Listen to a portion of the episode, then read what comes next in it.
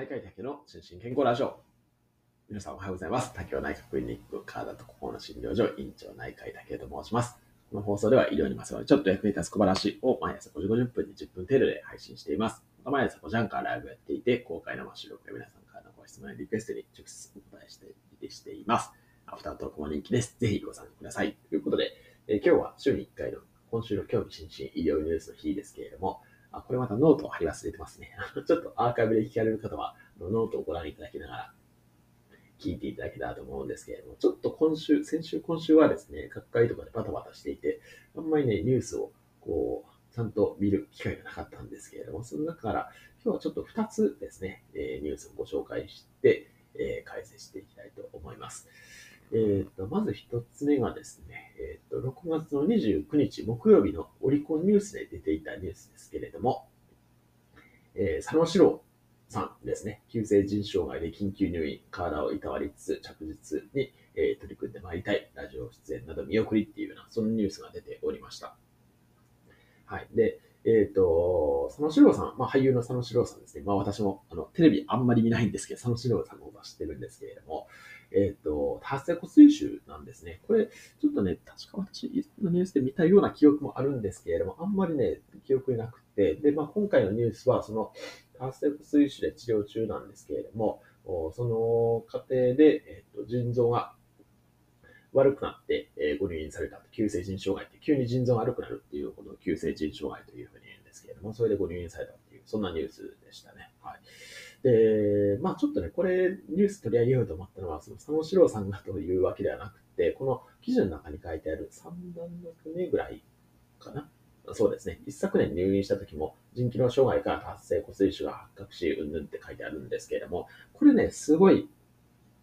あるんです。あるんですっていうか、まあ、これをね、ちょっと話したいと思って、今日取り上げようと思ったんですけれども、まあ、私自身ね、えっと、腎臓悪くって、この達成骨髄腫を発見した方はね、多分3人か4人ぐらいいらっしゃるんじゃないかなというふうに思います。で、そもそも達成骨髄腫とは何かっていう話なんですけれども、達成骨髄腫って、まあ、これ今日ラグビー先生いらっしゃってないですけれども、まあ、要は血液のね、えっ、と、がん、まあ、厳密にはがんじゃないんですけど、血液のがんの一種で、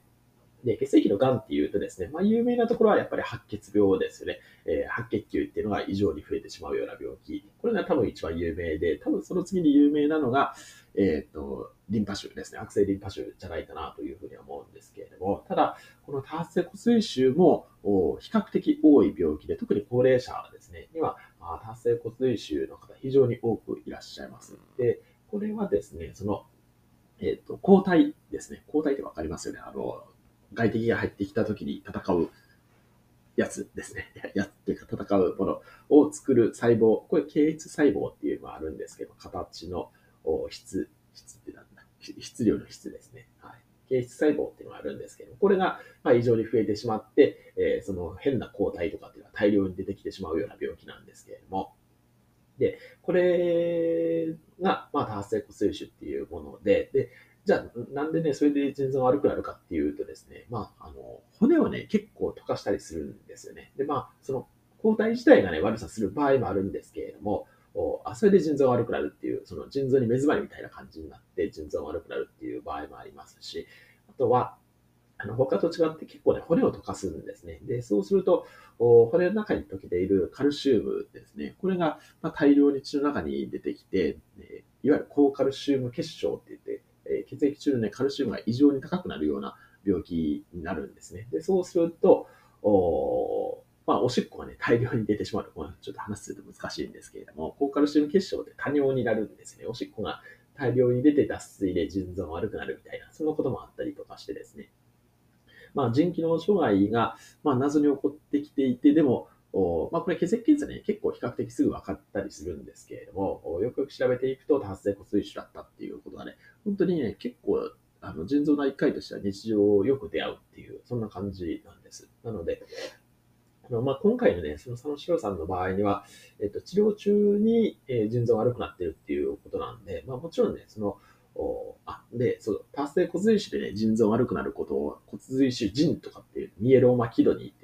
マルチプルミエローマって英語で言うんで、あのミエローマキドニーとかね、骨髄腫腎っていうふうに言ったりするんですけれども、その可能性も十分ありますし、あとは、えっと、使う抗がん剤とかですね、えそういうので腎臓が悪くなるっていうケースもあるんですね。で、これ、まあ、オンコネフロロジーっていう領域で、えっ、と、まあ、私専門はね、サイコネフロジーなんで、オンコネフロジーであんまりっていうか全然詳しくないんですけれども、オンコロジーってあの腫瘍学ですね。腫瘍と腎臓の掛け合わせたような学問ですね。オンコネフロジーっていう学問があって、まあ、この中でも、まあ、その腎臓が悪い方にどういうふうに抗がん剤をやっていくかとか、あとは腎臓が悪えっ、と、もともと腎臓が悪い方もね、当然癌になったりするので、そういう方の腎臓をどういうふうに守りつつ、癌の治療をやっていくかみたいな、そんな、あ領域もあったりとかして、まあ、これちょっとね、その、まあ、骨髄腫自体がね、腎臓を悪くするっていうリスクも非常にありますし、あとは、まあ、治療に伴う腎障害のリスクとかですね、まあ、そういうの、まあ、ちょっとこの、何で、ね、腎臓が悪くなったのかわからないですけれども、あいうのがあるんだよっていうことを知っていただきたいなと思ってお話しさせていただきました。はい。ということで、あの、お大事にしていただきたいなというふうに思います。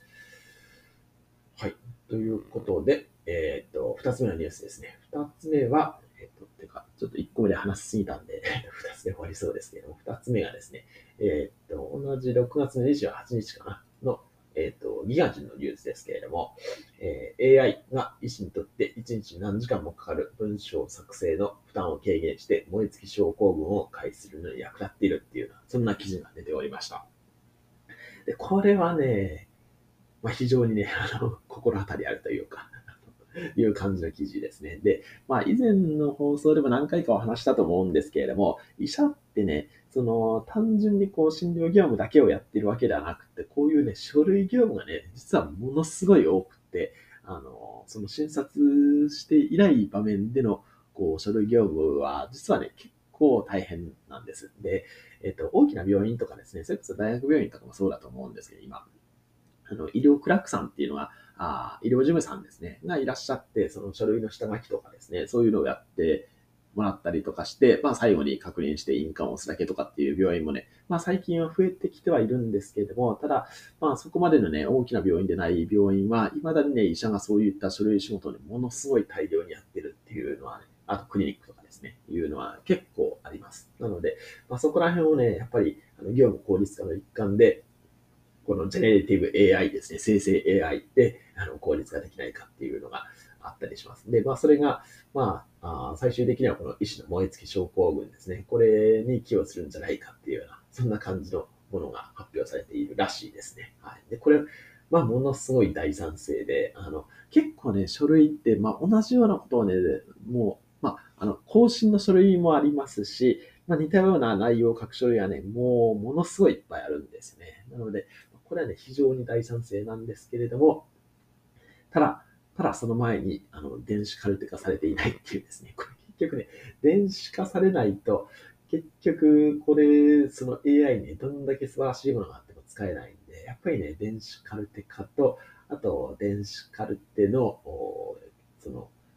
基準の統一化。フォーマットがもうば点でバラバラなんで、それの統一化はね、もう急務かなというふうに思いますね。で、これ一応ね、岸田首相も、なんか医療 DX っていうののやつを出しておられて、えっ、と、再来年ぐらいだったかな、に向けて、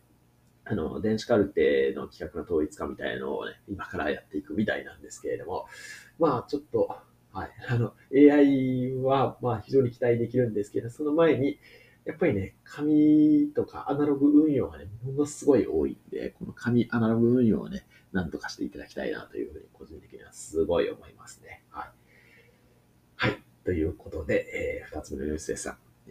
噛みました。ニュースでした。えっと、三つ目いきたいところですけれども、まあちょっと今日はこれぐらいで終わりにしたいと思います。えっと、もしね、なんか解説してほしいニュースとかありましたら、ぜひお気軽にコメント欄とか、あとは、あの、スタンド FM はレターっていう機能もありますので、レター機能を使ってリクエストしていただいたら、あの、全然、えっ、と、コメント、